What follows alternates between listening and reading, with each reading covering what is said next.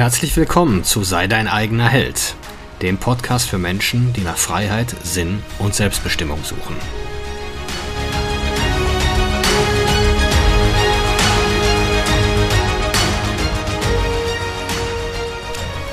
Mein Name ist Marcel Manten, ich bin Familienvater und Unternehmer und in diesem Podcast möchte ich die Erkenntnisse und Lektionen mit euch teilen, die mich das Leben auf meinem Weg bisher gelehrt hat.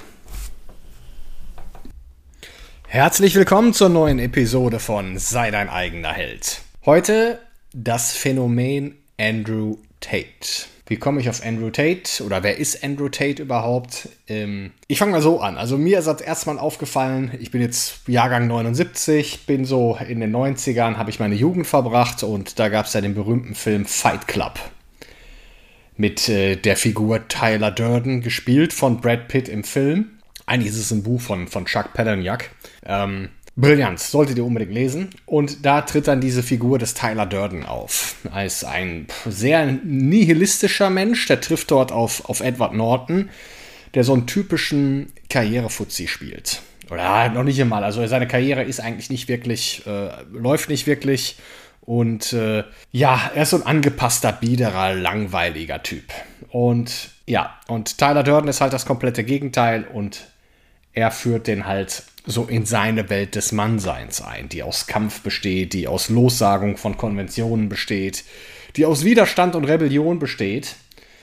Allerdings erkennt man in der Figur Tyler Durden, dass es schon eine, eine, gewisse, eine gewisser Narzissmus da drin ist, der einfach nur, ja, oftmals werden Regeln nur gebrochen, um sich zu, nur des Widerstands wegens, nicht um daraus was Neues zu erschaffen.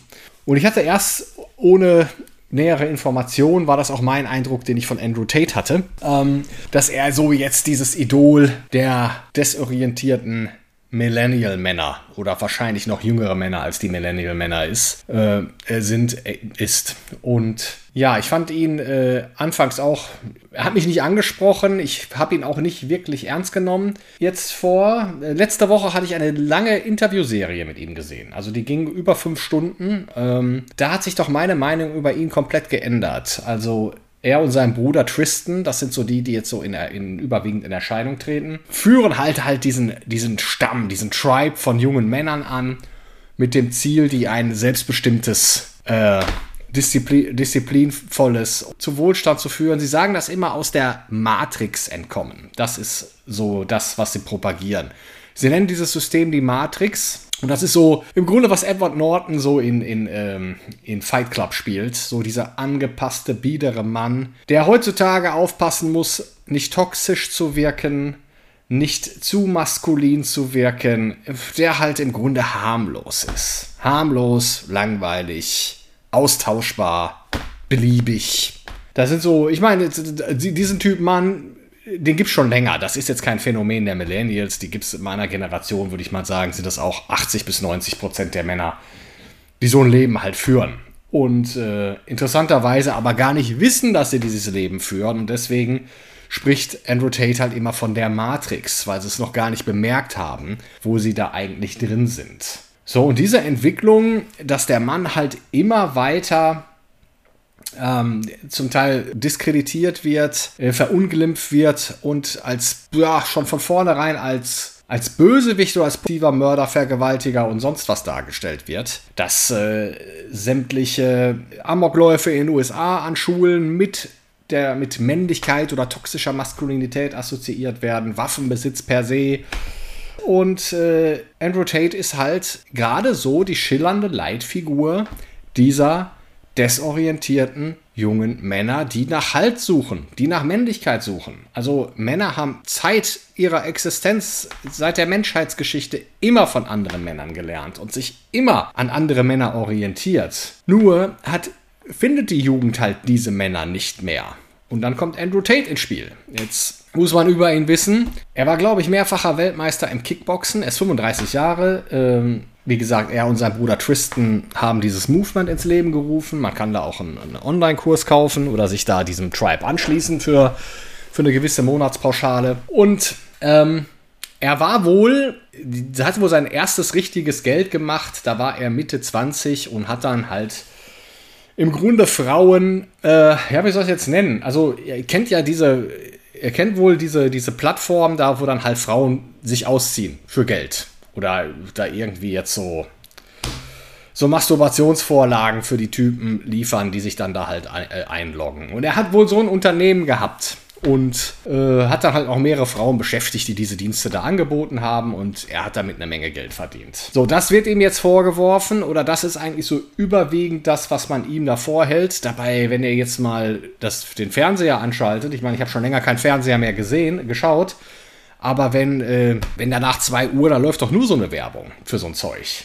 Ich meine, die Leute werden jetzt ja auch nicht rigoros verfolgt und zur Strecke gebracht. Aber er ist jetzt nun mal diese prominente Figur und er wird da jetzt als Frauenverachter dargestellt. Hat natürlich sich dann auch mit mehreren Frauen umgibt er sich permanent, ist mittlerweile zum Islam konvertiert, also äh, predigt mittlerweile Monogamie und ja, lebt jetzt halt dieses Leben, äh, sitzt mittlerweile in Rumänien im Knast oder saß im Knast bis vor kurzem, weil man ihm wohl Menschenhandel vorgeworfen hat stellt sich mir die Frage, der Mann ist mehrfacher Millionär.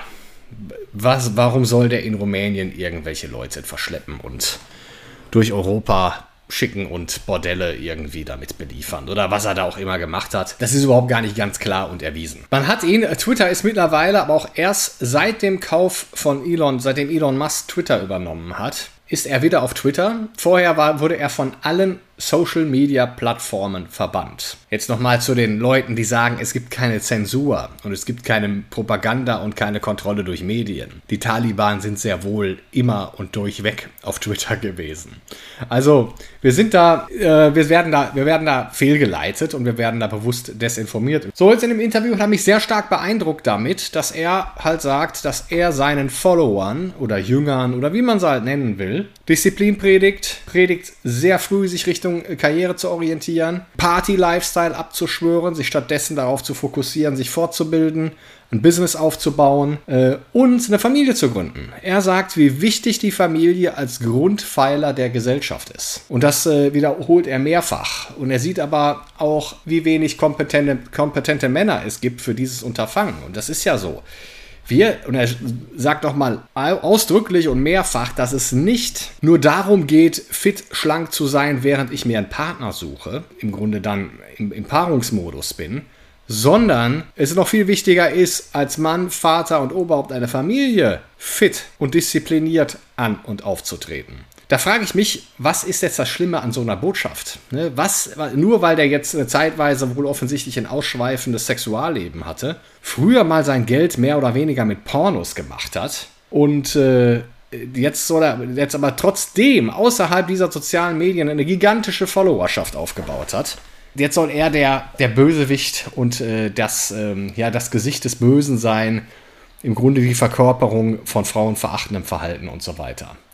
Man muss ja auch sagen, die Frauen, ich glaube, sein, sein Bruder Tristan, der lebt noch weiterhin so diesen Lifestyle. Die Frauen, die denen da folgen, die sind ja nicht, die werden ja nicht gezwungen, die folgen denen ja freiwillig. Und das ähm, wird ja auch komplett ausgeblendet. Ne? Es wird ja immer so getan, als würden die irgendwelche schlimmen Dinge tun.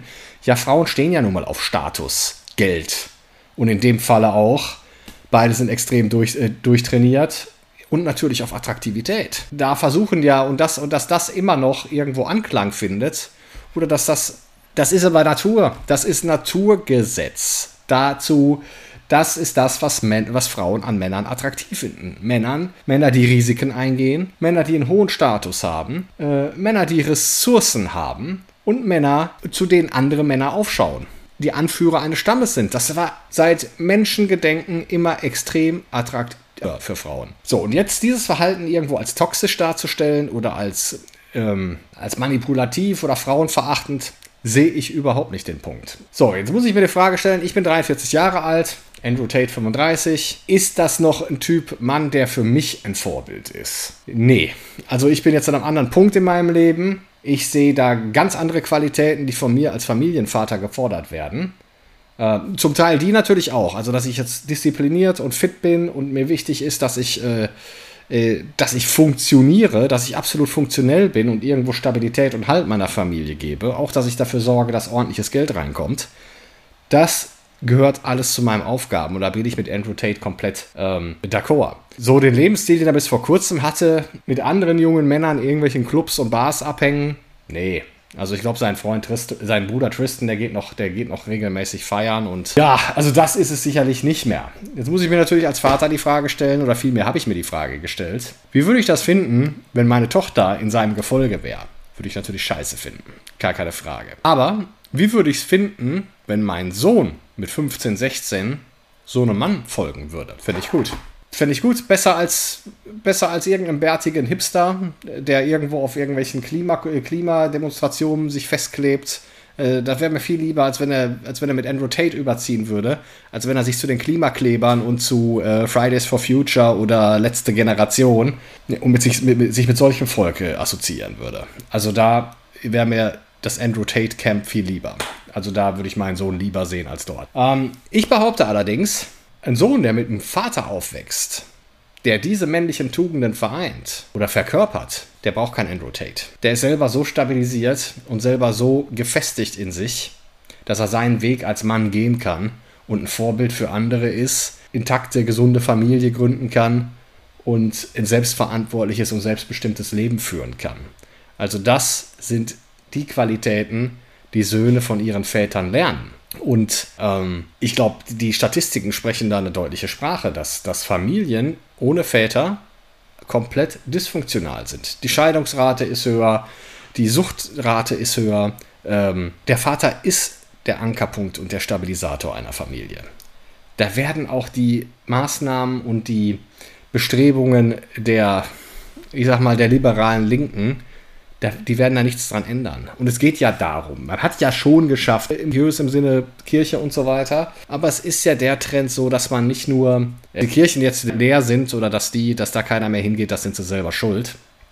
Aber dass man eigentlich die Menschen auch im Grunde zu Nihilisten und Atheisten, dass man denen suggeriert, es geht um nichts anderes mehr als um kurzfristige Vergnügungen, kurzfristiges Wohlbefinden, wir trösten uns alle gegenseitig und sagen, du kannst doch nichts dafür, ist ja alles nicht so schlimm.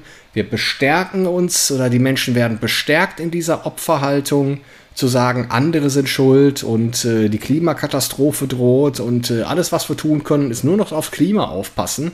Alles andere, äh, alles andere ist entweder toxische Maskulinität oder Selbstverantwortung und so und Disziplin. Das ist alles nicht gut für uns, das verhärtet die Seelen und was da nicht alles für ein Gequatsche kommt. Das ist, äh, das ist das, was den Leuten erzählt wird. Und das mit dem Ziel, im Grunde ähm, Gemeinschaften, Identitäten aufzuspalten, zu trennen, auseinander zu dividieren, viele verstörte und verlorene Individuen zu schaffen, die nicht wirklich eine Zugehörigkeit zu irgendetwas empfinden, außer halt zu, zu den Gleichisolierten, die sich dann wiederum in diesem Klagen, Jammern und in diesem Nihilismus, in dieser kompletten Sinnver in diesem von Sinnverlorenheit irgendwo wiederfinden, ergänzen und sich darum neu gruppieren und sich dann halt mehr oder weniger fiktiven Bedrohungen hingeben, wie, ja, ich sag mal den Klimawandel, nur ein Wort dazu, ich weiß es nicht, ob es den gibt oder nicht. Und ich weiß nicht, ob er menschengemacht ist oder nicht. Es gibt plausible Studien, die dafür sprechen, es gibt plausible Studien, die dagegen sprechen. Allerdings sollte man eins nicht vergessen, das wahrscheinlichste Szenario für den Untergang der Menschheit ist ein Asteroideneinschlag. Der ist sogar statistisch und mathematisch gesehen überfällig. Und Menschheiten mussten schon dreimal anfangen, neu wieder beginnen, weil Asteroideneinschläge den Planeten verwüstet und zerstört haben und weite Teile der Menschheit ähm, vernichtet haben. Also das ist äh, äh, so und das ist eigentlich die Gefahr. Und wenn mal so ein Tohu Wabohu ausbricht, wenn mal wirklich Ver Versorgungsketten unterbrochen sind, Stromausfälle da sind, die Welt im Chaos ist, was glaubt ihr denn da, was das für Typen Männer sein werden, die da irgendwo ähm, versprengte und, und, und, verlorene Familien äh, zusammenführen können und das Überleben dieser kleineren Gruppen sichern können, wenn es die Zivilisation in dem Sinne, wie man sie kannte, gar nicht mehr gibt. Das sind mit Sicherheit nicht die, die da, äh, die jetzt hier uns erzählen wollen, die Welt geht unter und nur ähm, Robert, Robert Habeck und äh, die Fridays for Future Bewegung, die kann uns retten. Das ist völliger Humbug. Retten können am Ende nur gestandene, stabile Männer. Die, das, das sind die Menschen und das ist die Sorte Mensch, die solchen einem Chaos begegnen kann und die darauf vorbereitet ist die sich gedanklich oder mental und körperlich immer auf solche Szenarien vorbereitet hat. Das ist meine These dazu. Ob es das jetzt Andrew Tate ist, weiß ich nicht. Ich sehe Andrew Tate jetzt als sehr disziplinierten, fitten, hochgescheiten Burschen. Ähm, der, der Vater war Schachlehrer. Das ist eine ganz interessante Geschichte. Der hat damals schon 500, 500 Pfund, glaube ich, in London ist der aufgewachsen, hat 500 Pfund für eine Schachstunde genommen. Und er sagt, die einzigen, die es bereit waren zu bezahlen, waren Inder und Juden. Aber er hat zumindest genug Kunden gehabt, um denen, äh, um äh, ein angenehmes Aufwachsen zu ermöglichen, wie er sagt. Also das, äh, das ist zum Beispiel auch ein Beispiel, wie so ein Mann aufgewachsen ist, der mit diesem Huspe, mit dieser Mentalität und mit diesem Selbstverständnis durchs Leben geht. Sein er hat einen Vater erlebt, der seinen Weg gemacht hat, der seinen Wert am Markt durchgesetzt hat und sich keiner, ja, sich seiner keiner fremden Agenda unterworfen hat und so, eine, so ein Milieu und so ein Umfeld bringt dann auch so eine Jungs hervor. Fand ich sehr beeindruckend. Und äh, das, äh, ja, also ob Andrew Tate einer dieser Anführer ist, weiß ich nicht, aber er ist mit Sicherheit kompetenter, nützlicher als der 0815 Durchschnittsmann, dem man gerade erzählen will, äh, dass es toxisch ist, wenn ich, wenn er sich mal einen Boxkampf anguckt oder solche Dinge. Das, was soll daraus entstehen? Da, da, da, da kann nur Unfug bei rauskommen. Ja, also, jetzt habe ich mich hier in Rage geredet. Ich wollte eigentlich unter 10 Minuten bleiben. Recherchiert mal ruhig selber zu dem Thema. Wen sehe ich jetzt eher so, oder was sind so meine männlichen Vorbilder? Ich fand, wenn jemand diese Serie unsere kleine Farm aus den 80ern kennt. Da gab es diese Figur Charles Ingalls, gespielt von Michael Landon, der auch dann äh, in einem kleinen, auf einer kleinen Farm auf, in der Prärie seine Familie ernährt, hart arbeitet. Ein wichtige, wichtiger Zulaufpunkt in der Gemeinde ist halt eine Führungspersönlichkeit, der sehr viel Wärme ausstrahlt, aber auch klare Standards hat und Strukturen setzt und Stabilität und äh, ja, und Wohlstand in seiner Welt da, dort geschaffen hat. Also das ist so eine Figur, an die ich öfter denke, wenn ich denke, was, wie ist der Mann, der ich mal werden will? Oder, äh, oder ein Mann wie Jordan Peterson. Das sind, das sind so männliche Vorbilder, die ich mir jetzt mit Mitte 40 setze. Andrew Tate ist es nicht mehr unbedingt, aber ich bin auch ohne, komplett ohne funktionelle Männervorbilder aufgewachsen. Also ich wäre sicherlich dankbar gewesen, wenn es so eine Figur vor 20 Jahren schon gegeben hätte oder vor 25. Und ich sag mal, dank, dank Social Media, gut, da ist er jetzt nicht mehr, aber dadurch konnten so Leute Aufmerksamkeit generieren und ihre Botschaft, ihre Botschaft senden. Okay, so viel heute dazu. Eure Meinung würde mich dazu interessieren. Versucht die Sache, wenn ihr mit mir diskutieren wollt, versucht die Sache sachlich zu halten. Stellt mich jetzt nicht in die toxisch-maskuline Ecke. Und ansonsten freue ich mich, wenn ihr wieder einschaltet. Dankeschön.